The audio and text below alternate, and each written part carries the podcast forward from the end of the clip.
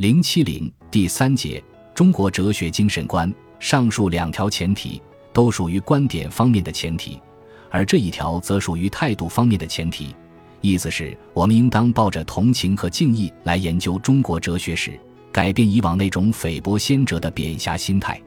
在两军对战模式的误导下，中国哲学家被人为地区分为唯物论者或唯心论者。研究者只可以对唯物论者表示同情和敬意，而不可以对唯心论者表示同情和敬意。由于大多数有广泛影响力的哲学家都被戴上唯心论者的帽子，都成为被审判的对象，所以根本谈不上对中国哲学精神的领悟。这种不正常的心态已构成深入中国哲学史实际的严重障碍。不清除这种障碍。中国哲学史研究便无法深入。从这一点来说，端正心态、同情的理解古代哲学家，树立一种中国哲学精神观，也是深入研究中国哲学史不可或缺的前提之一。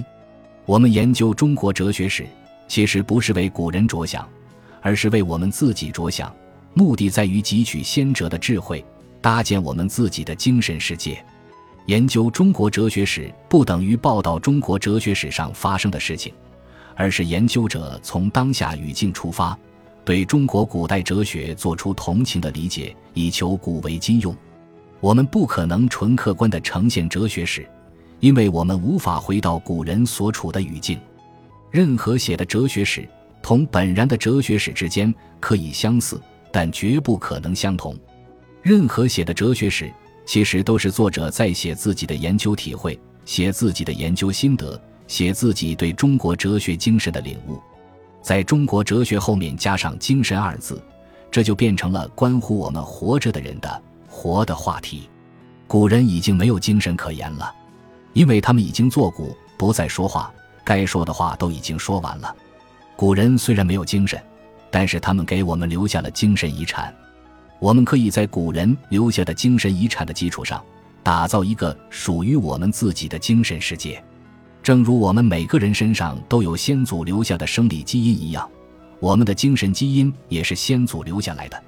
不过，这种精神基因要活化，要跟活人的精神需求结合起来，才能发挥作用。我们研究中国哲学史，不能抱着参观博物馆的心态，而是要回味自己祖先的精神世界。在精神层面与先哲对话，从而搭建属于自己的精神世界。在研究中国哲学史的时候，我们不能做一个旁观者，而应当做一个参与者，谋求我们的精神世界与古人精神世界之间的沟通。所谓中国哲学精神，就是我们作为一个活着的中国人，作为先哲的后代，找到自己精神世界跟先哲精神世界相沟通的节点。从这个意义上说，领悟中国哲学精神，构成研究中国哲学方法论的第三个前提。借用解释学的话语方式说，领悟中国哲学精神就是解释学的前见。这种前见是回避不开的。倘若研究者找不到古今中国人精神世界之间相沟通的接点，便写不出有见识的、为我们所受用的中国哲学史。何谓中国哲学精神？这是一个说不完、讲不透、开放性的话题，一个有个性的、有多种讲法的话题。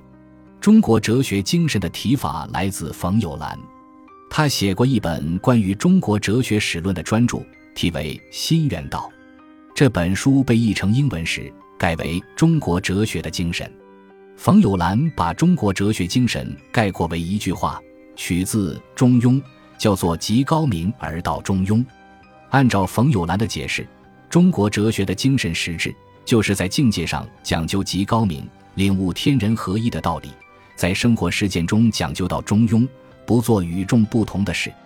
两方面结合起来，就是追求理想的圣人人格。杜国祥不认同冯友兰的观点，他把中国哲学精神概括为实事求是；牟宗三则把中国哲学精神归结为道德性上学。他们各自的说法，自有其道理之所在，都可做一家之言。本书既不反对，也不完全认同。